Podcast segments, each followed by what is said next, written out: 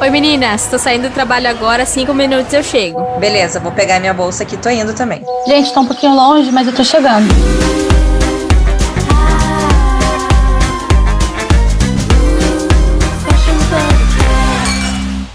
Mais um episódio do Fashion Podcast. Meninas, chegamos. Hoje a gente tá com uma mesa aqui recheada. Não podia ser melhor.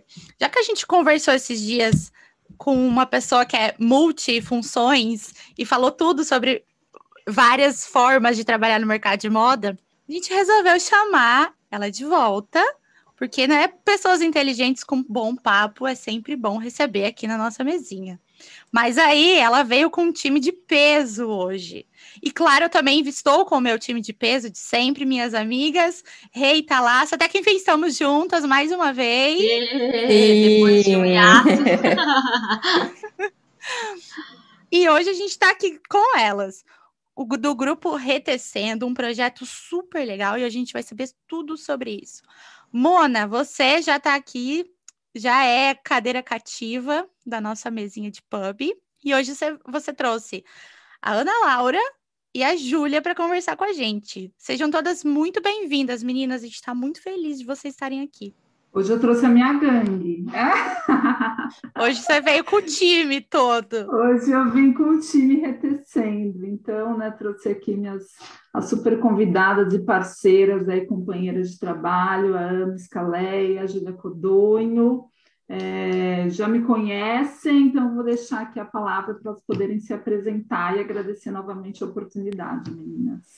Oi, oi, oi, tudo bom? Bom, já agradeço o convite super especial e pela conexão através do amor, sempre muito, muito querida. Eu sou a Júlia, sou a Júlia Codonho, trabalho com moda também há um tempão. Não sei se eu sou a rainha da produtividade como amor. amor, né? Mas... Mil e uma utilidades. Total mas trabalho também com moda já tem um tempo, dou aula, trabalho principalmente né, com toda a parte de comunicação, escrevo para a rede, sempre falando sobre moda e sustentabilidade, e a minha contribuição no Retecendo é através desse olhar aí para a comunicação, né, para a comunicação mais afetiva e mais afetiva, como a gente gosta de falar. Oi, gente, obrigada pelo convite. Eu sou a Ana, Ana Escalea, né, como sou conhecida aí na rede. E no Retecendo eu falo de matéria-prima de menor impacto, né? Eu tenho uma carreira longa aí na área têxtil, são uns 25 anos mais ou menos de área têxtil. Tem um curso que fala só sobre tecidos. E então a minha contribuição no Retecendo é falar de matéria-prima de menor impacto, né? Então é, é bem legal e a gente é super é uma turma bem boa, assim, né, de, de trabalho, é muito gostoso, a troca é muito grande, porque as áreas se complementam, né? Muito legal, Ana. Acho que a gente já tem, tem um outro papo só sobre essa parte de matéria-prima, né? Já rola um outro episódio. Uhum. Fora esse de hoje, já temos mais um. Ai, gente, mas eu queria. Acho que eu vou começar então com a Mona, que já é nossa cadeira cativa aqui. Ah, só antes uma coisa, porque eu falo que é cadeira cativa, mas a gente tem uma amiga, a Renata, que não é essa que que está aqui com a gente é outra. E quando a gente fala que alguém é cadeira cativa, ela fica puta. E ela manda mensagem. Como assim? E eu? Porque ela a gente fala, não, essa aqui é a quarta, a quarta integrante, a nossa, a nossa cadeira cativa, ela fica muito revoltada. Então, antes de mais nada, Rê, a gente ama, tá? Mas a gente tem uma nova amiga também, que é a Mona. Então não se preocupa. que o seu lugar também tá guardado aqui. Bom, mas enfim, vamos seguir, né? Mona, é, para começar assim, do zero, conta pra gente o que, que é o projeto Retecendo, como funciona. Tá bom, vamos lá. Só avisar a Rê que ela é a quarta integrante aí do, do Fashion Podcast, para ela não ficar chateada. só estou aqui agregando. É, então, vou só me apresentar, que eu passei a palavra para as meninas e não necessariamente né, a pessoa ouviu o outro episódio, então eu sou a Monaina, pode me chamar de Mona, sou professora, estilista, né, designer, e estou com as meninas do projeto Retecendo, que tem como propósito né, esse desenvolvimento de produto né, sob ali as lentes da sustentabilidade que a gente fala, né? Ou esse olhar aí mais macro, mais holístico, né?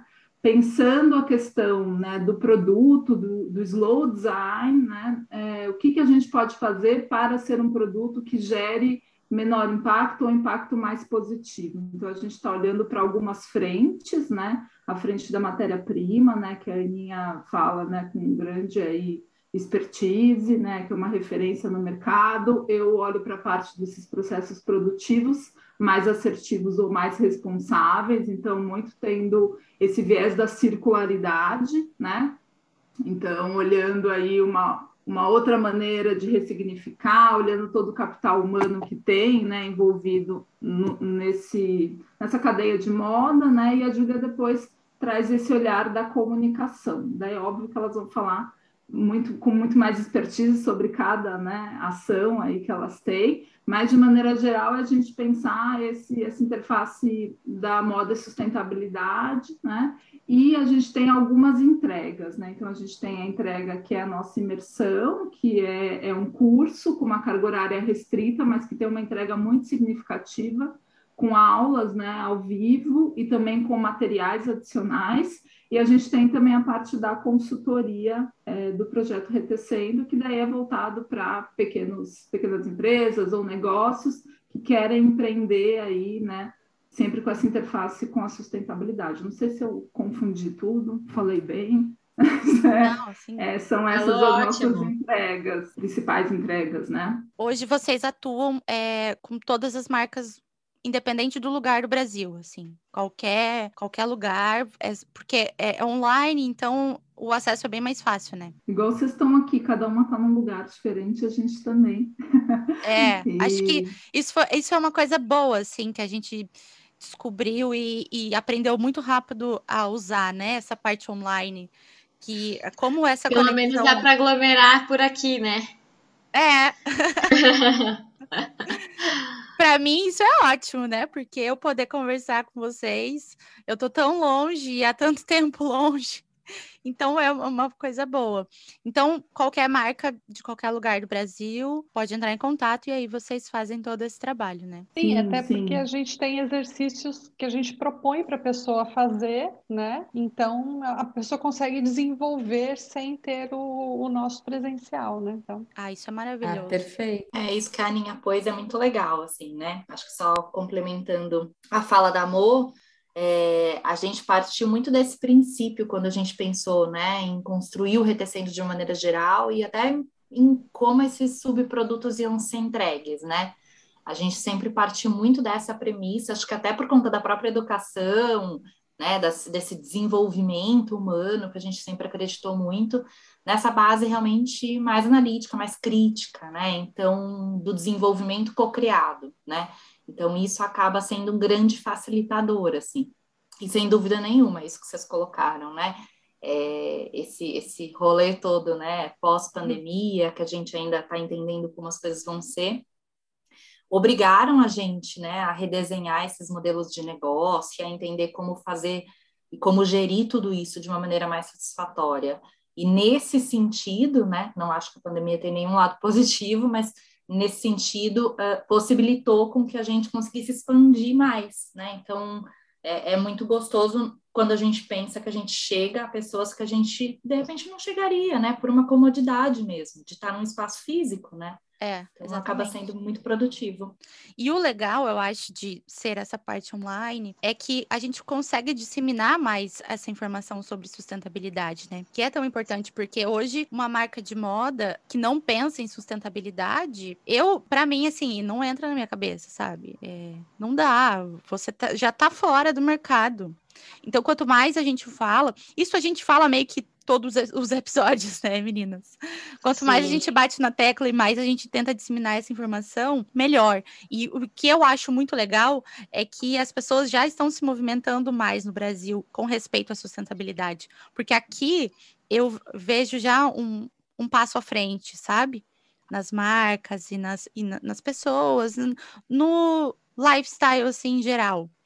Então, eu acho, eu adoro quando tem esses projetos e essas pessoas tão inteligentes, assim, para a gente falar sobre esses assuntos que é super urgente. Meninas, queria saber, assim, quais são os primeiros passos que uma marca poderia fazer para começar a tornar mais sustentável? Posso começar, a gente troca. Só acho que é uma coisa importante a gente falar também, né? Não sei se ficou tão claro que tanto a nossa, né, é, a nossa imersão, a nossa consultoria, né, a gente está aí com uma uma masterclass também que vai sair no ano que vem, né, num projetinho bem especial voltado para consultoras de imagem.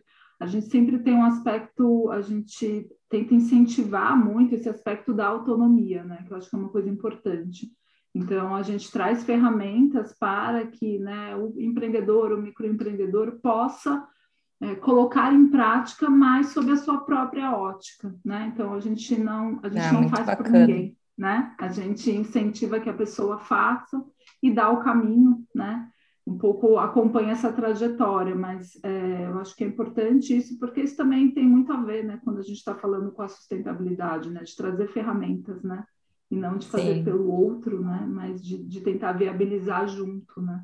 Então, acho que só queria trazer esse, esse adendo. E daí, a sua pergunta foi o que a marca poderia ter, é isso, para iniciar dentro? É, tipo, quais seriam os primeiros passos, assim, né? Ah, quero, né, minha marca não é nada sustentável, mas eu quero começar, por onde eu começo, como... Eu acho que a primeira ideia que as pessoas têm é que a matéria-prima vai resolver, né? Então, é o que eu sempre falo, né? A gente abre a, a nossa imersão falando isso. que, é, não adianta eu usar o, o algodão orgânico e não ter uma mão de obra bem remunerada, Sim. né? Não adianta, é um processo. Então, a primeira ideia que vem nas pessoas é, ai, estou comprando o algodão orgânico, resolvi minha vida.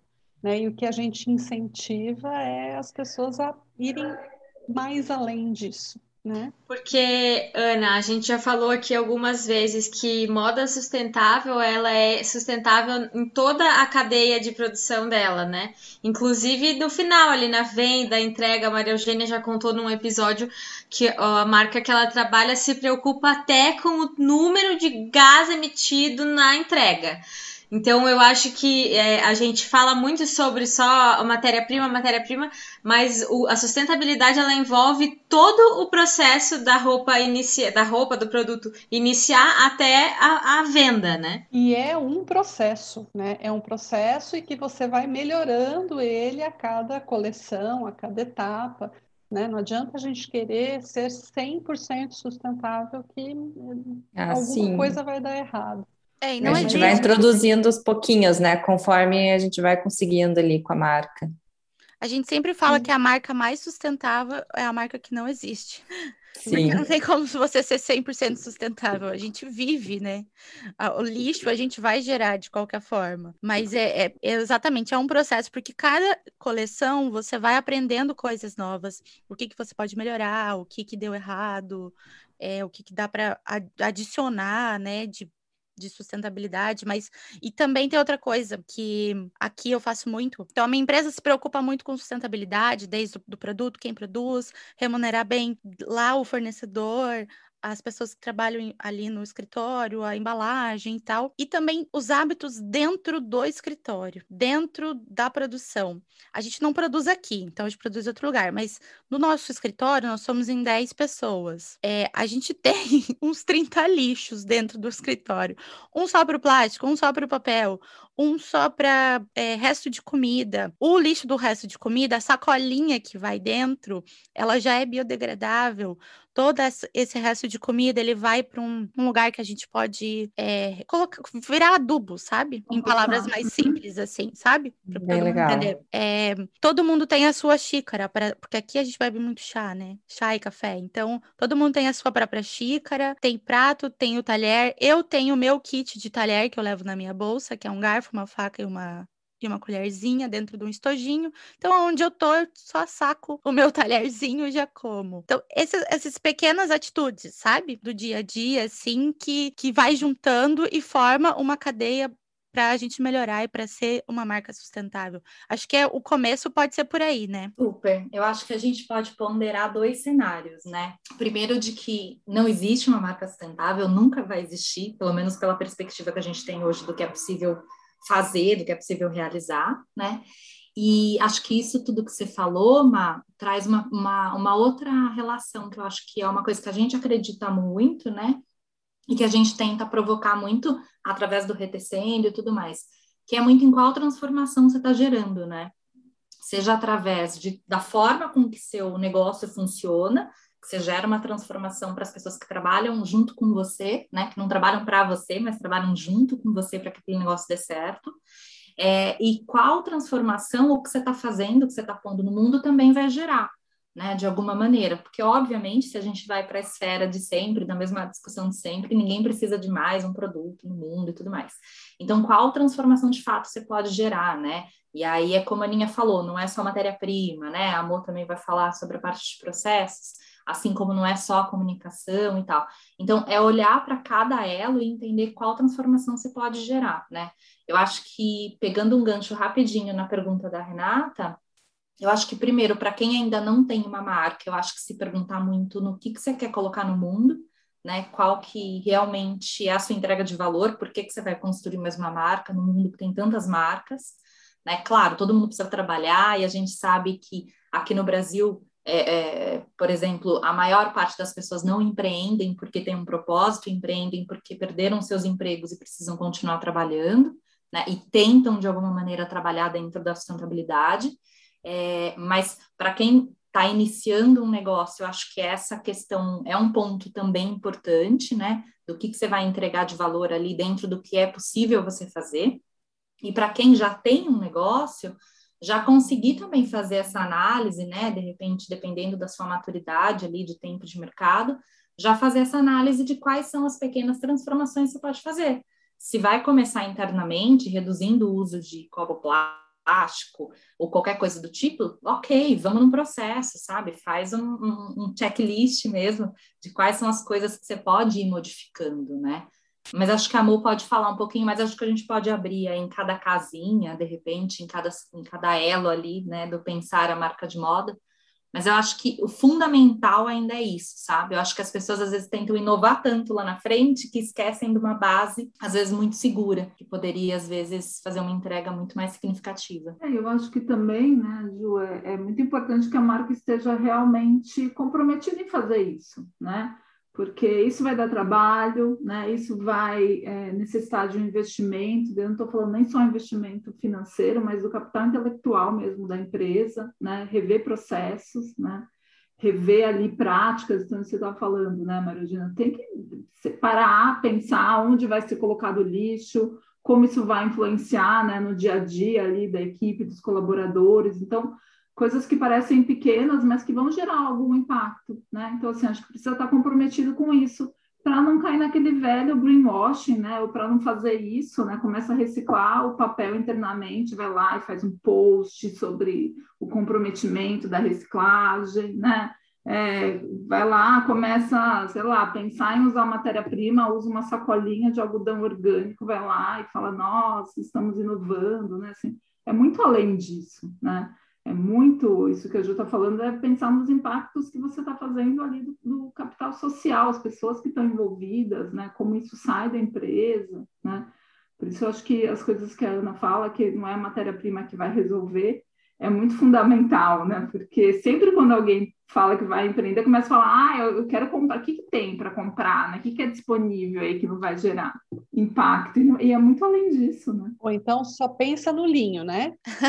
Então, falou que é, então ou vai no algodão orgânico ou no linho, e aí esquece da coleção de inverno que não, o linho não serve para coleção de inverno, e aí fica uma coleção que não vende, não entende por quê né? Então é, é, é interessante assim analisar o produto, que eu quero fazer e dentro disso ver o que tem menos impacto, né? Fazer as escolhas de menor impacto. Sim, as pessoas não vão a fundo, né? É, numa pesquisa de quais outros tecidos tem, é só tipo o que ela conhece pronto. Sim, e às vezes de detalhes, né? Assim, eu brigo muito, quem, quem me segue sabe que eu, o tal do forro, né? As pessoas põem qualquer tipo de forro, né? Ah, é forro, é. mas vai ficar em contato com a Vai no tecido pele. mais barato, né? É. é. o tecido mais barato que é o que vale pronto. E Ana, Júlia e Mona, eu tenho uma, uma pergunta polêmica, que é o seguinte Eu, quando eu abri a minha marca cinco anos atrás, eu, eu vim do, da escola do, do ateliê onde eu trabalhava. Então,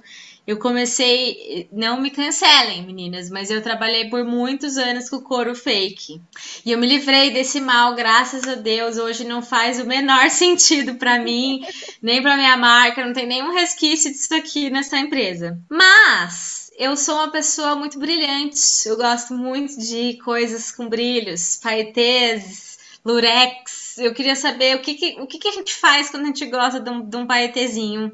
Como é que a gente resolve essa questão? Então, a gente tem no Brasil a Motec, que faz os paetês de matéria-prima reciclada e que aí você Jura? pode bordar a peça. Ele não tem tecido de paetê. Calma, como é o nome? Gente, sensacional isso. E Como depois. é o nome? Moltec com M. Ela até importa, né, Ninha? Ela faz, ela faz coisa, ela exporta, ela faz Ela coisa exporta, ela Japão, fez primeira é vision. sucesso. Ela fez primeira vision. Nossa, que legal. tá? Moltec para os paetês. E aí você pode aplicar e bordar na sua peça.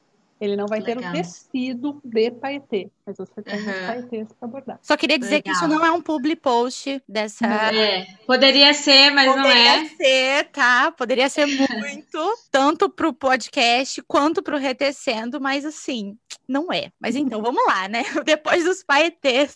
Pois é, é porque assim, ó, eu fiz, eu, eu fiz uma coleção que eu usei paetê e os clientes amaram, realmente as peças ficam bonitas, né? Mas eu bate aquela consciência da mesma forma que bateu com o couro fake, me bateu também com essa, sabe?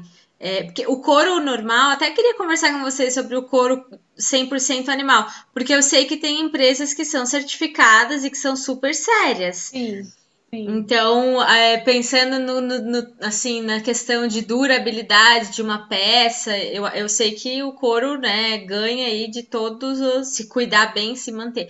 O couro fake não tem o menor sentido usar, deveria acabar no mundo o couro fake. Ai, que gente, é um ainda não consegui me sem libertar dele. Então vamos não. começar aqui falando não de couro fake. Então já vamos começar a falar no termo correto, né? né? Porque a tia aqui tira o certificado de aluno que fala couro fake. Ixi, já Vamos, reclamou. vamos aprender, vamos aprender. Porque couro ecológico não tem como fala- chamar, né? de Não, couro não. Nem couro ecológico. ecológico e nem de couro fake. Por quê? Quando a gente fala couro, a gente está falando de animal, da Sim. pele do animal. Quando a gente fala couro ecológico, existe o couro ecológico de animal, ou quando a gente fala couro fake, a gente está induzindo o consumidor ao erro, dizendo que aquilo é uma peça de couro e não é. Então, a maneira correta de se falar, né, como eu digo, inominável, né, é tecido sintético de poliuretano, de polietileno e aí de polivinílico, né, do que ele for é, feito, né, ou de PU, como a gente costuma dizer, mas sempre Uhum, tecido sintético, né? Maravilhoso. É, então começa já daí a questão do, do couro. Tem muita gente hoje, né, e que, que aí as pessoas também falam couro vegano, também é errado, né? Isso que eu ia perguntar. A gente começa a, a nossa imersão, inclusive, definindo alguns termos, né? Então, o que é orgânico, o que é vegano, né? Porque o vegano, o, o polipropileno, por exemplo, o PU, ele é vegano, né? Ele é poliéster, ele é vegano, ele não tem origem animal, mas ele não é sustentável. E as pessoas, hoje em dia, não conseguem. Tudo que você falar é né? vegano, a É. pessoa fala, nossa, então é ótimo É. né? O vegano não quer dizer que ele seja sustentável, quer dizer que não existe crueldade animal. Então começa já daí a gente definir esse termo, né, de vegano e sustentável, colocar aí a diferença de um para o outro. Então o algodão é vegano e pode ser sustentável desde que ele seja certificado ou orgânico, entendeu? Então a gente tem, se não tiver nenhuma certificação, se não tiver é, não for orgânico, pode ser que ele não seja sustentável. Inclusive é proibido por lei, né, Aninha? Está Existe uma lei de previsto ali, você pode ser autuado. 1965 A lei é super antiga e é, é da Associação dos Curtumes Brasileiros, então é uma lei mega antiga e a, inclusive a BIT, eu, eu mesma, eu já fiz algumas denúncias, confesso, de algumas marcas que eu acho que abusam muito na, na propaganda do produto, né? Que, que usam o termo errado, né? E, e, que fazem uma propaganda de uma coisa que não é. Então, eu já fiz, algumas de, é, denúncias. Perdão. Fala o site, se, como é a denúncia, acho que é importante né, a gente falar como é feita a denúncia, Sim. o link. É, é por, pelo site. É. Pelo site da BIT? É? Não, não é o site da BIT, né? Não é o site da BIT, é o site da Associação dos Curtumes. Bom, para quem está interessado no site, tá aqui embaixo na descrição do episódio, então já fica bem fácil se você já sabe alguém que está propagando aí uma fake news dos tecidos, já dá para já dá para denunciar. A gente já já está aqui embaixo. É, acho que usando isso de uma forma inapropriada, não por falta de conhecimento, mas né, dando ali, entender né, que o artigo é uma coisa que não é, né? Acho que mais pensando nisso, né, de maneira inapropriada mesmo. É, acho que também é, é, importante, né, meninas, a gente pensar nos materiais alternativos e sair um pouco dessa associação, né, que é o que a Aninha estava falando. Então, assim, ah, quero trabalhar né, uma matéria-prima ali é, vegana, né? E já vai logo para o PU, né? Então, a Aninha traz muito isso, é uma coisa que, assim, couro é sempre rende muito nas nossas imersões também, das nossas aulas abertas, é sempre uma temática que rende bastante, porque as pessoas associam ainda, né, tem um entendimento errado sobre a matéria-prima, e elas vão sempre no substituto do PU, né? Então, assim, ah, vai ser vegano, usa PU, e e a gente tentou trazer muito isso. Não, fora o PU, né? Porque precisa imitar o couro, né? Você fala muito disso, né? Porque precisa ter um material que imite a estética, né? É, e... até onde a gente precisa dessa imitação, né? Eu é, costumo falar para as pessoas, né? Por que, que você precisa de uma imitação, né? É. Então... Eu aqui eu parei, parei parado, assim, para nunca mais na vida.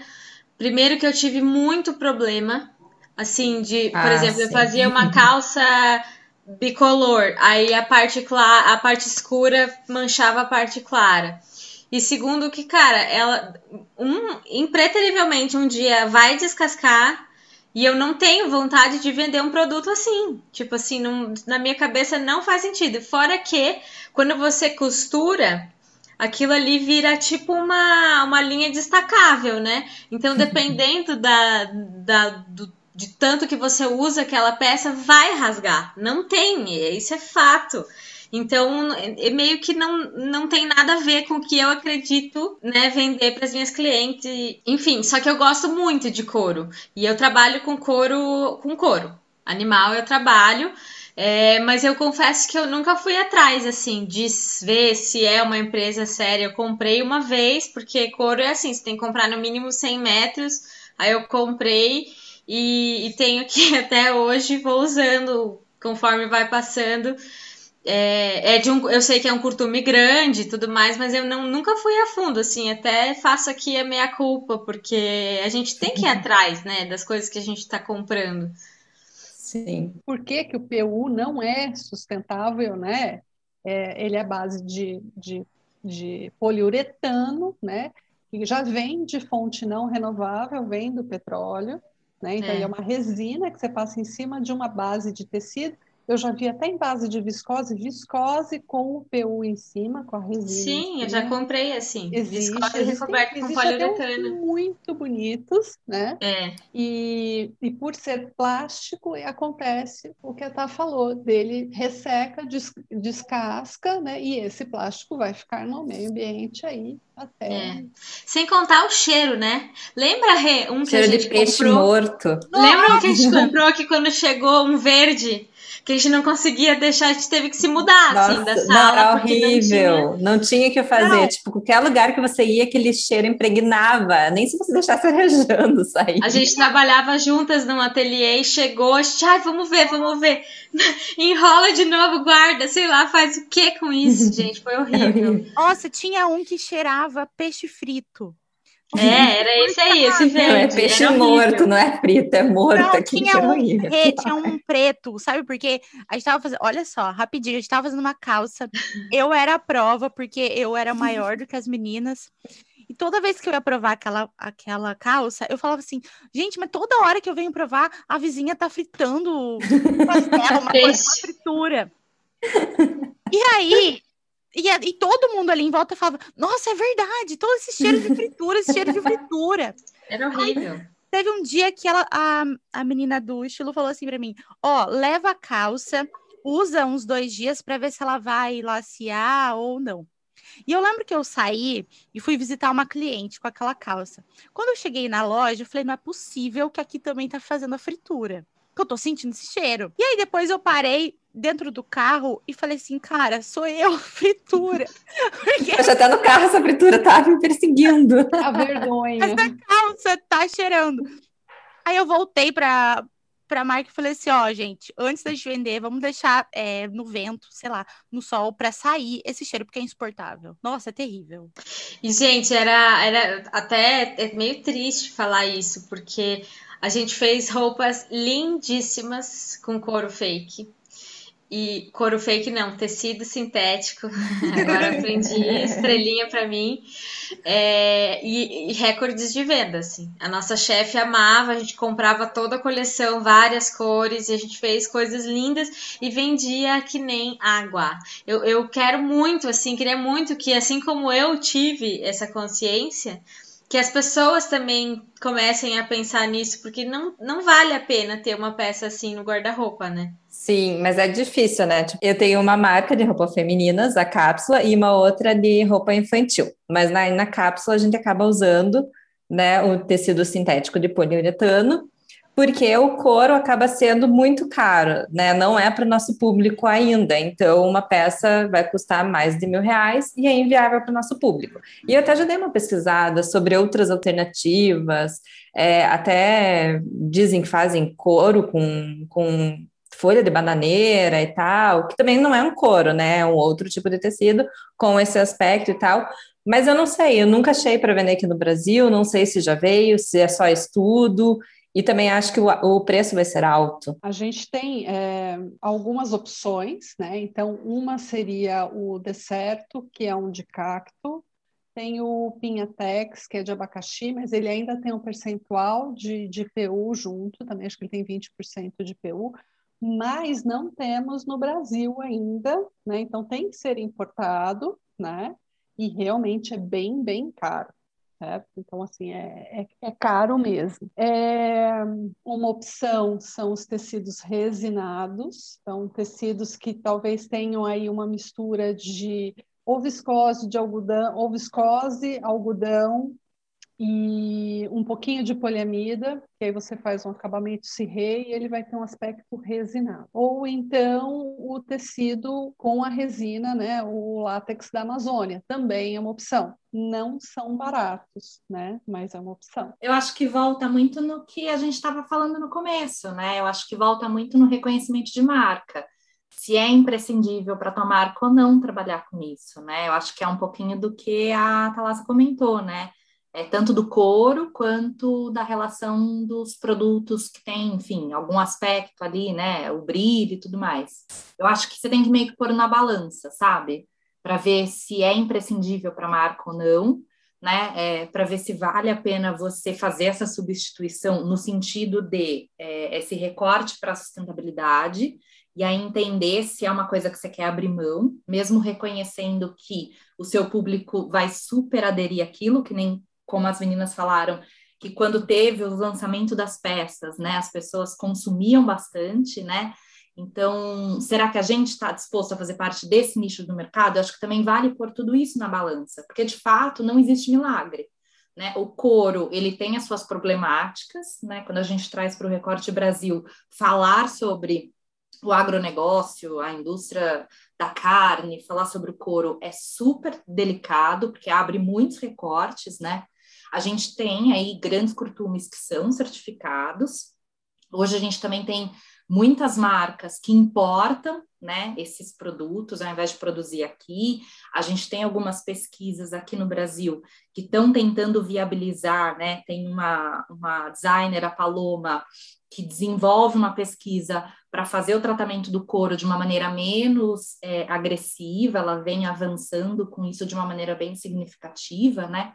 Mas a gente não tem milagre, né? Então, eu acho que é sempre bom a gente aterrizar para esse lugar de quero trabalhar com couro, ok, consigo de repente me disponibilizar para fazer uma pesquisa de curtumes certificados, origem, né, procedência, como que vai ser esse rolê e eu assumo isso dentro da minha marca, né? E aí tem todo esse fator preço, como a Renata colocou, que a gente sabe que obviamente é super decisivo para a produção e para comercialização ou estou disposta a trabalhar com material sintético, né, o famoso PU, e saber do que ele acarreta, tanto para a produção quanto para o depois, né?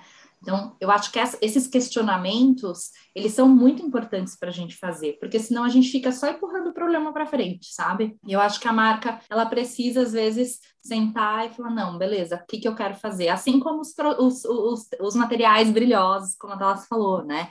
Então, de repente, que produto que eu vou desenvolver? Pode ser um produto que eu vou, de repente, ter uma manutenção melhor, né? Que vai, de repente, gerar menos impacto para o meio ambiente, ou enfim, como que vai ser essa produção? Não sei. A gente teria que pensar em, em fechar essa conta de uma maneira um pouquinho é, menos ruim, vamos dizer assim. Porque, na verdade, a sustentabilidade que a gente discute hoje, né, no mundo real, é essa: o que, que é menos ruim.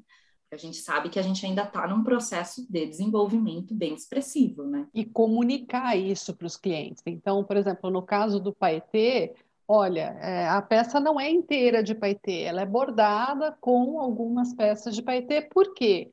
Porque eu estou usando um paetê que é de plástico reciclado, porque a mão de obra que está bordando esse paetê é bem remunerada. E, e, e, apresentar isso, né? Então, deixei de usar o PU por tal motivo, né? Então, estou trabalhando com este outro tipo de tecido, ou não vou fazer mais por essa questão. Então, acho que é. E só para fechar do couro, né? O couro é subproduto da carne, enquanto a gente tiver carne, a gente vai ter couro.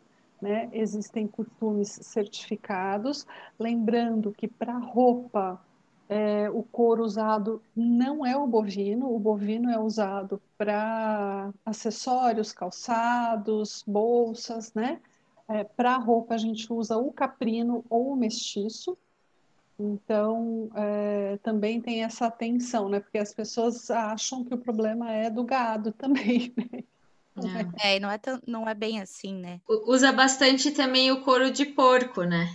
No também, vestuário, também. vejo que é tipo uma camurça, né? Sim. Mas não tanto porque ele é mais grosso, né? Ele é tipo da é. vaca. É bom porque ele é maior, mas ele é mais grosso. Então, o mestiço é, e o caprino o... são melhores. O chamois é uma pecinha minúscula, assim, não rende nada e é caríssimo. Então, a gente entende o valor de uma peça de couro, né? Mas eu acho que o ideal realmente, quando for comprar uma peça, uma roupa de couro, é, é tentar saber de onde veio esse couro, como que a empresa trabalha, todas as outras questões da, da produção e aí você compra com a consciência tranquila, né? Eu acho que a gente também não pode ser hipócrita, porque todo mundo aí usa bolsa de couro, sapato, então a gente também.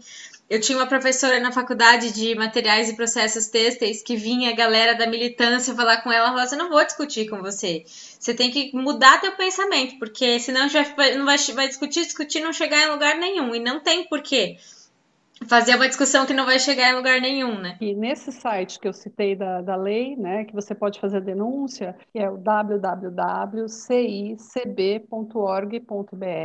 é, eles têm também todas as uh, os curtumes certificados, eles têm toda a lista dos curtumes, tem todo o mercado ali, tudo que acontece, tudo que rola no, no couro. É um site bem, bem legal, está sempre atualizado. Uma ótima fonte de pesquisa, né, para quem quem está começando, pode começar por aí também. Acho que só fechando isso que as meninas né, pontuaram aí né, super bem, é, é olhar para essa questão dos processos, né?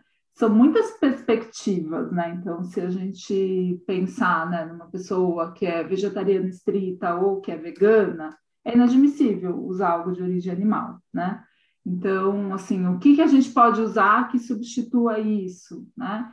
É, a Aninha falou, né, de todos esses acabamentos, que dá essa ideia do cirrê, do brilho, ou talvez, né, tentar uma outra estética, né, fazer um pouco um processo talvez de ressignificação. Então a gente pode se afastar também, né, pensar em peças de upcycle, né, é, e tentar inovar também nessa questão dos processos produtivos, né? A gente fica sempre pensando muito na questão da matéria-prima virgem, né? E, e, de que forma a gente já pode usar o que tem no mundo, né?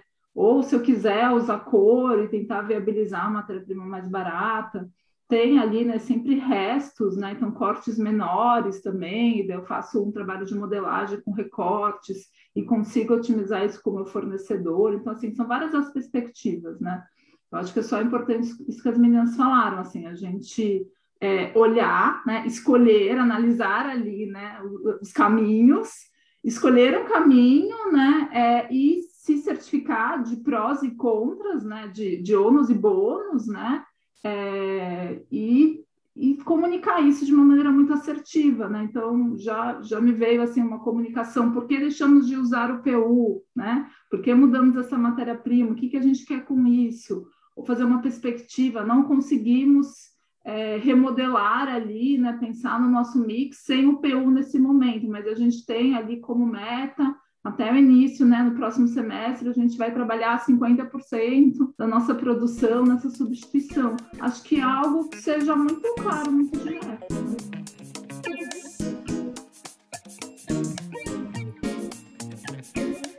Gente, mas eu tenho uma pergunta bem polêmica aqui, já que a gente está falando sobre as matérias-primas. E aí, um, é, no início, a Ana falou sobre as matérias-primas do inverno e tal, porque daí a, a, pessoa vai fazer a marca só pensa no linho, pensa no algodão, aqueles os tecidos leves, esquece do inverno. Eu moro num lugar que praticamente só faz frio, né? Eu, eu odeio ver foto de gente falando que tá calor, que não sei o quê, porque eu não tive calor esse ano. Então já tá frio aqui. E aí, eu queria saber como que faz com a pele. Porque eu sei que pele não é tecido, mas a pele é um troço que esquenta. E quando você mora num lugar que é muito frio, eu, eu sou muito contra usar pele de animal, já antes de mais nada. Mas a pele fake, eu não sei se tá certo esse termo, você vai me corrigir. A pele fake, querendo ou não, ela esquenta. E é muito bom quando você tá, mora num lugar frio ou faz muito faz o inverno rigoroso, tem, é, no sul do Brasil faz, mas Ana, me corrija aí, tô certo, tô errado, o que, que a gente faz com a pele quando quiser, quer usar? Então vamos lá, corrigir o termo, não é pele, é pelúcia. Ah, boa! Né? Então, da mesma forma que a gente fala do couro, que o couro é só animal, a pele é só animal. Então, a gente vai estar falando aí de pelúcia. A pelúcia é o quê? Sintético né? Então, é. derivado de petróleo, fonte não renovável e tal. Quando eu falo de poliéster, gente, eu não sou contra o poliéster nunca, né? O que eu falo é que a gente tem aplicação do tecido da forma correta, da fibra da forma correta, né? Então, sou super contra uma brusinha de verão de poliéster. A pessoa vai suar feito tampa de chaleira, né? É, mas se eu tenho uma peça de inverno de poliéster e que essa peça vai ser aquela peça que eu vou comprar e vou usar ela, eu tenho casaco de poliéster que eu uso, eu tenho 10 anos o casaco, né? Então é pensar no modelo, é pensar no quanto ele vai viver comigo, né? Eu costumo dizer, as roupas vivem com a gente, né? Vivem, então, vivem. Olha, eu sou prova real, porque eu, inclusive, saí com ele hoje. É um casaco que eu tenho desde que eu tinha 14 anos. Ele é de lã. Então, quando aí a gente já começa falando da sustentabilidade aí, quando o produto é bom e tem qualidade, você pode até pagar caro, mas ele dura a sua vida toda. Então, eu já tenho ele eu não vou falar aqui mais de 20 anos, né? Porque vão saber quantos anos eu tenho, mas é por aí.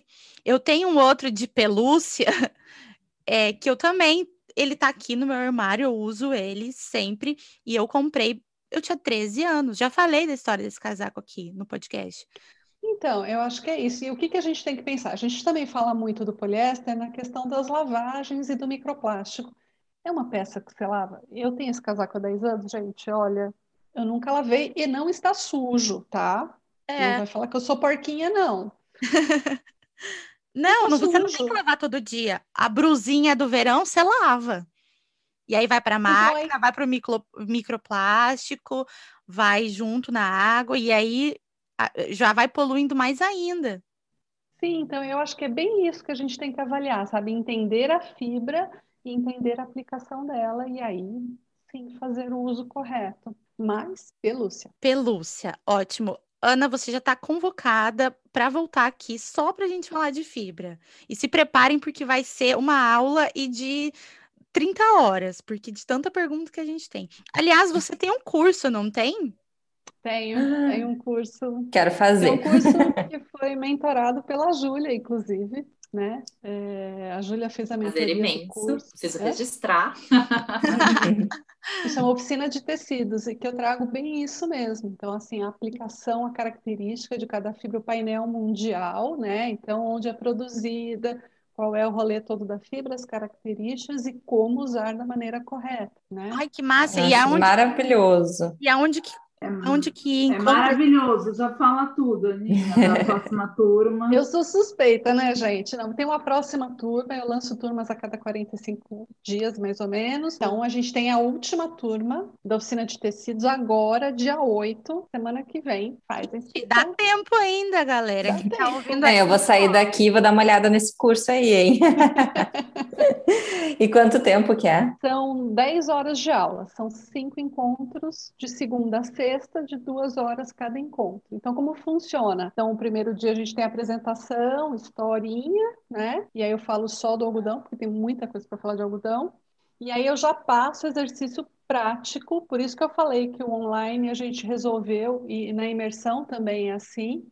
Então, a gente passa exercício prático é, com o que você tem em casa, porque você tem roupa em casa né? Então, as pessoas às vezes falam, ai, mas eu não vou tocar o tecido, eu não vou ver o tecido, né, o que você tem aí para me mostrar. Não precisa, você tem em casa, se não tiver, é um rolê no shopping que você acha. Tudo que eu falo, tudo que eu falo é, é muito fácil de encontrar. Então, aí eu vou dando as, a- as aulas com as tarefas para os alunos irem fazendo e acompanhando e entender na prática mesmo. É, é bem, é bem isso, é bem prático, bem leve, né? Não é, não é aquela teoria pesada de faculdade, né? É maravilhoso, só façam. Corre lá. E tem uma vale apostila, pena. né? Tem uma Completíssima. Tem uma apostila, Aninha depois que dá consulta. respaldo, né, no WhatsApp, então se tiver É, tem, dúvidas, não, vai tem a lá. apostila que vai para download e a gente tem um grupo de WhatsApp que fica só para a turma, então não é um grupão que o povo vai entrando e os assuntos se repetem, né? Então a gente tem, cada turma tem um grupo de WhatsApp que fica ali durante a semana, que eu mando matéria complementar e vão rolando as dúvidas ali, e o grupo fica. Depois, quem quiser sair, fica à vontade, porque os assuntos são sempre pertinentes a tecido, né? A dúvidas que a gente tem ali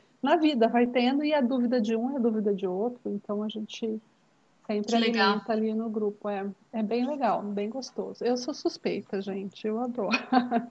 Ou seja, é super, é super necessário para quem trabalha na área, quem está atuando no mercado de moda, quem tem marca, ou de repente quem está querendo abrir uma marca, enfim. Então vale É, a pena para lá. as consultoras de imagem, né, também, que agora tem muita Ah, gente de é. outras áreas, é, meu público é muito de consultoria de imagem, e para quem quer fazer compra melhor para si mesmo, entendeu? Se você É super válido. o que você compra, porque como ele não é tão técnico assim, né? Não é uma coisa tão. Eu não vou construir um tecido, eu vou te mostrar como ele é feito, mas de uma forma bem leve, né?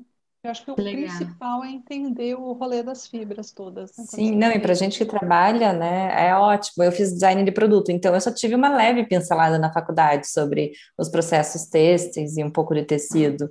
Não como as meninas, né, que são são formadas em moda e com certeza aprenderam muito mais, mas eu tenho muita curiosidade de saber mais a fundo. Muito bom, muito legal.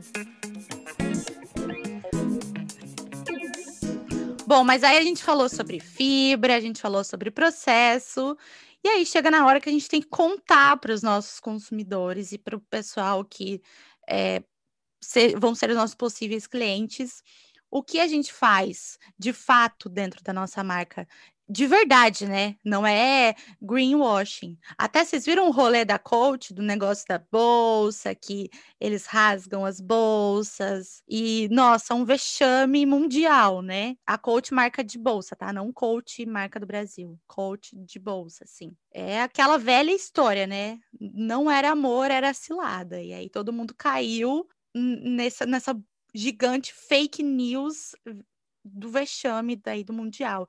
E aí, acho que entra na Júlia, né, Júlia? Como que a gente comunica, como que a gente fala para a galera o que, que a gente está fazendo e como falar de uma forma, eu acho que profissional e uma forma esclarecedora também, né? Para que todo mundo entenda e, e prestigie e se informe, enfim. Fala, você que explica aí como funciona. Ó, muitos caminhos para seguir. Acho que o primeiro, mais importante, que é um ponto que a gente sente muito no Retecendo e nas mentorias que a gente roda, é as marcas entender, se conhecerem, né? Então, olharem para dentro mesmo e fazer o processo de reconhecimento, entender o que, que elas fazem e o que, que elas não fazem. Parece meio óbvio, mas tem muita gente que começa, independente do tamanho, né? Quando você é maior, você tem mais pessoas trabalhando junto com você, então os setores vão meio que se dividindo, mas vamos falar do mundo real, onde todo mundo é microempreendedor, né, e tudo mais. A maioria das marcas começam e vão fazendo, né? Então, a gestão ela acaba ficando um pouco mais solta em alguns momentos. Então, acho que olhar para o que você faz é super relevante, porque às vezes você já faz algumas ações ali que tem um pezinho de sustentabilidade, né? Seja na escolha de algum material, seja principalmente, que costuma ser o mais comum, né? Diante dos processos, né? Nessa escolha, escolha, não sei nem se seria esse o termo, né? Mas enfim, nessa determinação dos, do, da, cadeia produtiva, né? Dos seus fornecedores e tudo mais, é, seja de outras formas. Então, acho que olhar é muito importante, aí você vai entendendo o que você faz. E aí a gente fala muito que tão importante quanto falar o que você faz é falar o que você não faz, né?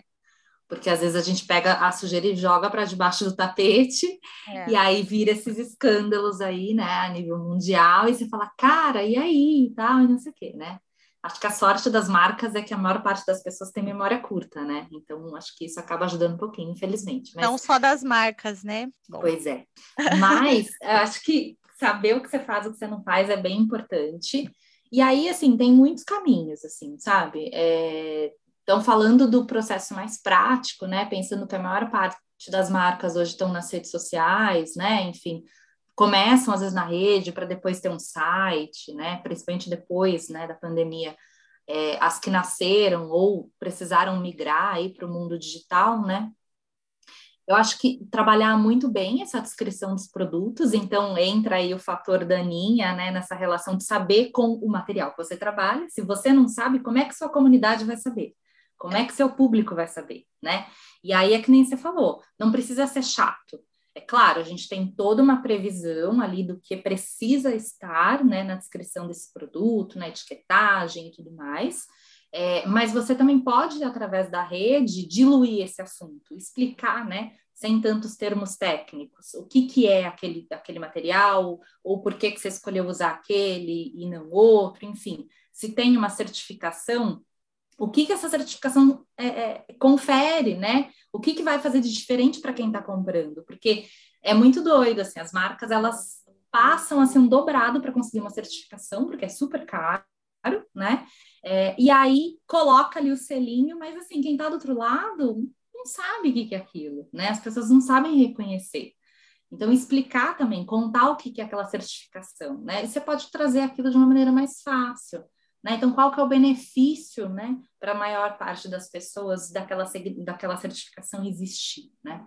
E aí você pode, claro, lindamente contar sobre processos. Eu acho que hoje o que a gente vem vendo de uma maneira muito bacana são as pequenas e médias marcas contando muito a fundo assim seus processos, né? Como é que aquele produto foi pensado, foi desenhado, foi produzido, quem são as pessoas que estão fazendo parte daquilo junto com você.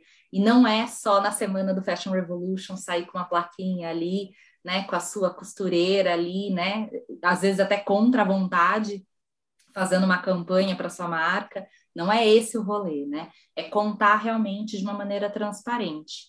E, e, principalmente eu acho que dá subsídio para as pessoas para que elas tenham cada vez mais autonomia, né? Para que elas entendam o que, é aquele produto, qual é o benefício, o que, que aquilo vai agregar, por que fazer aquela escolha, né? Possam realmente reconhecer aquilo de uma maneira mais satisfatória, sabe? Eu acho que entra muito nesse lugar da educomunicação que a gente fala tanto. Eu acho, eu concordo super, assim, ainda, ainda mais que a gente escuta muito de várias marcas e várias pessoas falando, ai, nem adianta eu falar de sustentabilidade, minhas clientes não gostam. Gente, pelo amor de Deus, vocês estão vivendo, sabe, que mundo? Acordem, olha aí, olha o que está acontecendo com tudo. Vocês vão, não querem ainda falar?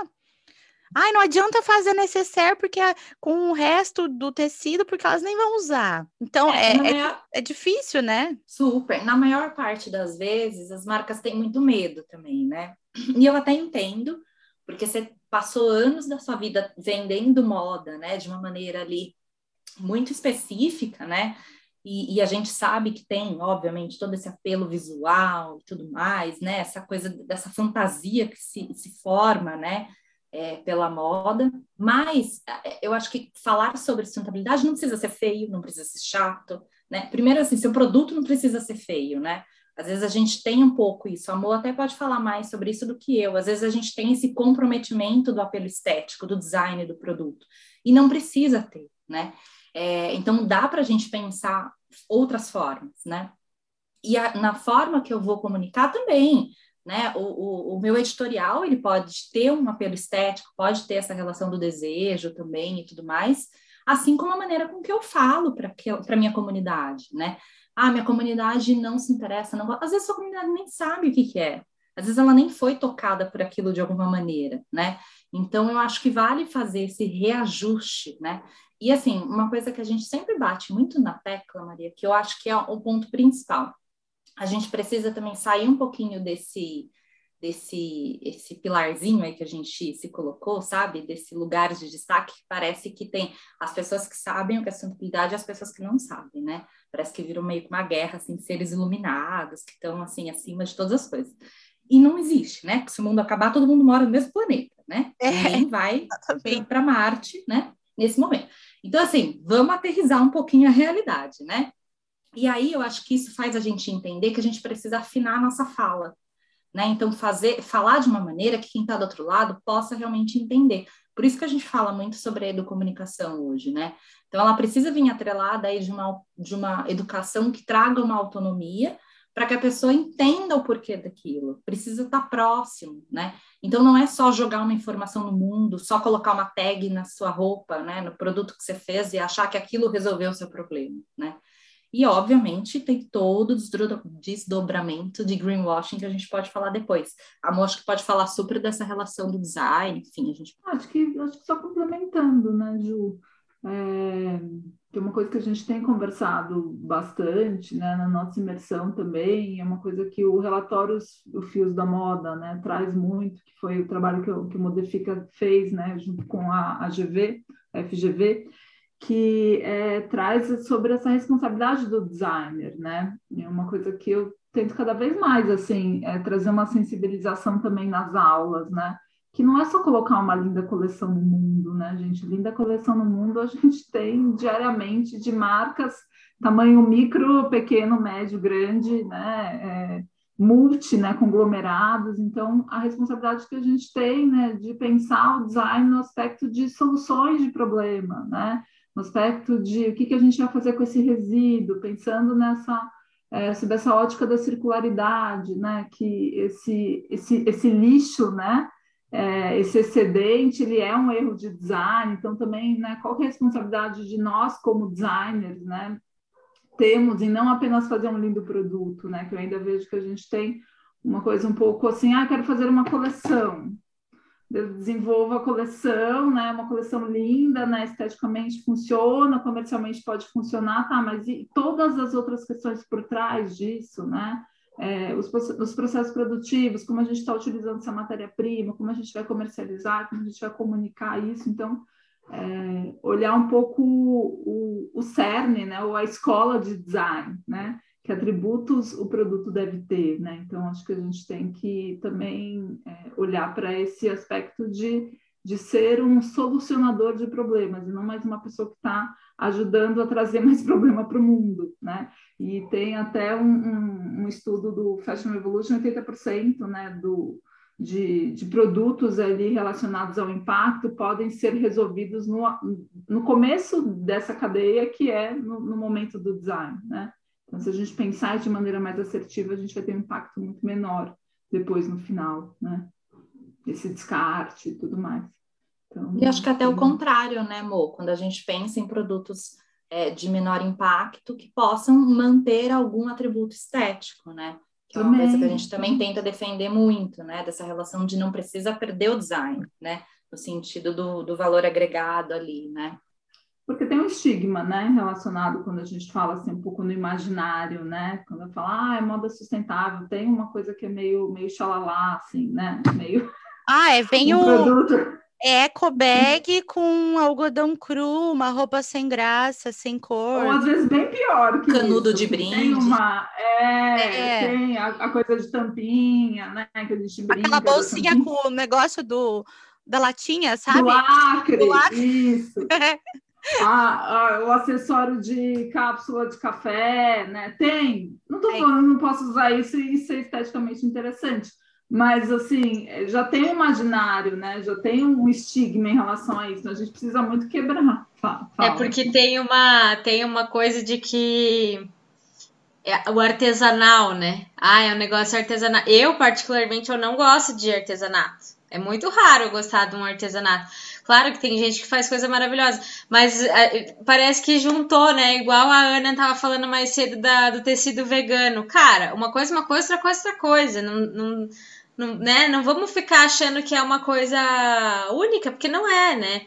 E a Mona tava falando do que algumas coisas, o lixo gerado às vezes é um erro de design e que nem sempre o design precisa ser feio para ser sustentável. Eu estava lembrando dos produtos da Natura, que são embalagens simplesmente maravilhosas.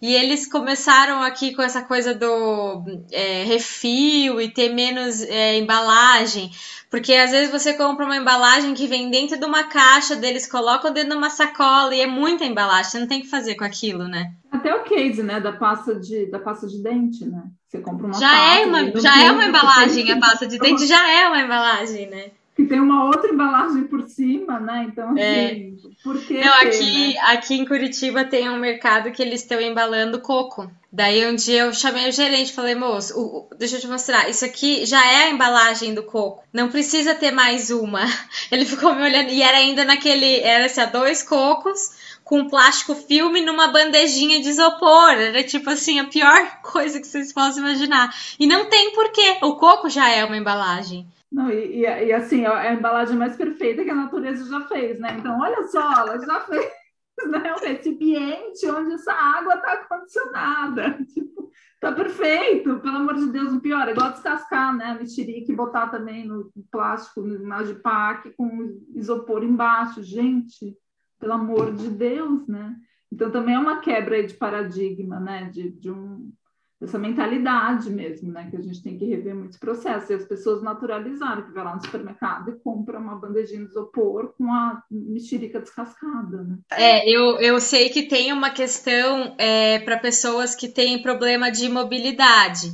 É, isso mas, falar, tem essa é, questão. É, eu, eu sei que tem, mas no caso do coco, o coco estava inteiro dentro disso. E eu acho que se for assim, a fruta tem que vir picada também. Porque vir só a, fruta, a banana inteira descascada meio que não adianta nada para uma pessoa que tem deficiência de mobilidade. Então, Começa eu acho que. Dá, né? A fruta, é. né? Então, ela tem uma durabilidade é. muito menor, assim, né? É claro, estou falando de vários recordes, tem a questão da inclusão, que, que não tem claro. a pinça, né? Esse, esse é. gestual, mas assim, de maneira geral, né? Se você está pensando entre uma hortifruti, que o produto está em natura ali, né? Que já tem uma embalagem, um design da natureza, e você acrescentar uma coisa que não vai fazer nenhum sentido, né?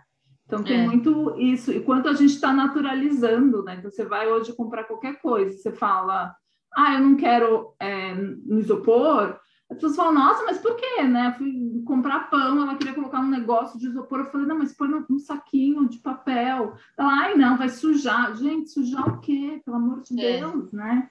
Então, é, a gente naturalizou tanto esse processo da embalagem, uma embalagem 1, embalagem 2, um processo de impermeabilização, que a gente esquece que né, o alimento deve ser consumido da forma mais natural ali. Né? É, e, e fora, fora né, as frutas, verduras, mas isso que a Mona falou da pasta de dente, cara, o tubo de pasta de dente já é uma embalagem, cara. Não precisa ter uma caixinha em volta, não tem porquê. Ou sabe quando tem shampoo e condicionador na promoção? Que é uma puta caixa gigante, assim, com um fundo falso. Você fala, meu, por quê? Se o, já, sei lá, passa uma fita em volta e vende os dois juntos, não precisa ter essa caixa com esse fundo falso. É triste a realidade, né? O pessoal Podia realmente ser mais não barato pensa. ainda do que na promoção, né? Se não tivesse o custo da caixa toda. Né? É, com certeza, né? De quando a gente olha para o mundo da moda, né? As peças que vêm com 200 milhões de tags, etiquetas, card, sacola. Não, você tem uma camisa de seda, põe no cabide, o negócio pesa tanto que a camisa fica toda feia ali, né? É tag disso, disso, daquilo. Cara, não precisa, não precisa de tudo isso, né? Bom, mas acho que, meninas, a gente poderia ficar aqui 90 horas, né, falando. Depois de quase duas horas, vamos, vamos liberar aqui as meninas, mas eu adorei, eu achei mega interessante. É muito bom a gente conversar com gente inteligente, né? Sempre falo isso. E eu queria muito agradecer vocês. Vocês gostaram, Rê, Mini? Com eu certeza, amei. amei. Eu amei é, muito, eu quero eu queria, mais. Eu queria que vocês deixassem o arroba de vocês para todo mundo conhecer, apesar de que a gente deixou também na descrição aqui do episódio, mas como conhece, como faz mentoria, como faz imersão e masterclass? Acho que você pode. Vou falar do, do Instagram, tá? Mas gente, você pode entrar em contato com a gente pelo e-mail, né? Ou pelo Instagram. Nosso arroba é re.tecendo, né? Pode entrar também no nosso Instagram pessoal, nosso site. É, o meu arroba é Monaina, meu site monaina.com.br. Ótimo. Ana, Júlia, muito obrigada, foi muito legal. Ana, você já está convocada, você vai ter que voltar. Eu que agradeço, Ana, eu tô com uma, eu tô com uma um arquivo de cinco laudas aqui para fazer pergunta para você. É. Se prepara, se prepara que vai bora, vir esse episódio. Bora, bora, vamos. Então, meu que arroba é Ana Escalea, né? É S-C-A-L-E-A, é difícil mesmo. o site Ana, é. para quem achou, me achou e achou a Mona, Scalea vai ser fichinha. Fica tranquila. Verdade. O site é anaescalea.com é, e o e-mail oi, arroba Ana Escalea, também é tudo super facinho, a gente responde rapidinho também, e foi um prazer, adorei, vamos repetir, vamos falar mais. Iba. Ai, foi muito bom mesmo. Também quero agradecer super amor pela conexão, pela junção da galera e pela, pela troca, pelo papo. Confesso que eu também ficaria horas, porque tem muito assunto. É, bom, além do retecendo, que vocês acham a gente ali, a gente super troca pelo perfil. Eu também estou na rede como arroba Julia Codonho, que é Júlia normal, e o Codonho que é mais chatinho, que é C-O-D-O-G-N-O, como vocês vão ver aqui na descrição. E aí, lá pelo Instagram, tem alguns compartilhamentos de conteúdo, né? Alguns insights aí, provocando reflexão sobre a indústria da moda e principalmente sobre comunicação. Vocês vão me achar também em algumas colunas do Fashion Revolution, para Carta Capital, onde eu também falo sobre o tema. E tenho agenda aberta para as mentorias de comunicação, para a gente pensar em como construir essas comunicações de uma maneira também mais efetiva, é, além de todo o rolê do Retecendo, onde a gente faz essa entrega aí geral e tal, e mais englobada. Então, ah, e tem o site, eu sempre esqueço, né, gente? Paga o site, esquece que é também juliacodoi.com. Por lá tem o um e-mail, vocês podem escrever, a gente super continua conversando. Que bom. Ai, obrigada, meninas. Eu gostei muito. Já vou indicar o projeto para todo mundo que eu conheço aí, meus colegas de profissão, de marca, porque é realmente necessário pensar além, né? Pensar a sustentabilidade daqui para lá, né? Super. Meninas, quero agradecer Agradecer demais a conexão, convite, vocês aqui me aguentando de novo, mas eu trouxe as meninas maravilhosas e é isso. A conexão aqui foi feita já. Então, né? Que Nossa, muito Renata bom. agora deve estar morrendo de ciúmes É depois agora vai ter mais episódio. duas cadeiras cativas aqui, né? A competição tá grande, Rê. Gente, para quem ainda não segue a gente no Instagram, arroba FashionPubcast, vocês já sabem, toda semana a gente tem episódio novo. Hoje foi super legal com essas três mega master inteligentíssimas, a gente amou. E a gente espera vocês no Instagram, compartilhe aqui esse episódio para ajudar a gente. E até semana que vem. É isso, obrigada meninas, adorei, um beijão. Tchau! Ei, obrigada, Tchau. beijo. Beijo, tchau, tchau. Obrigada.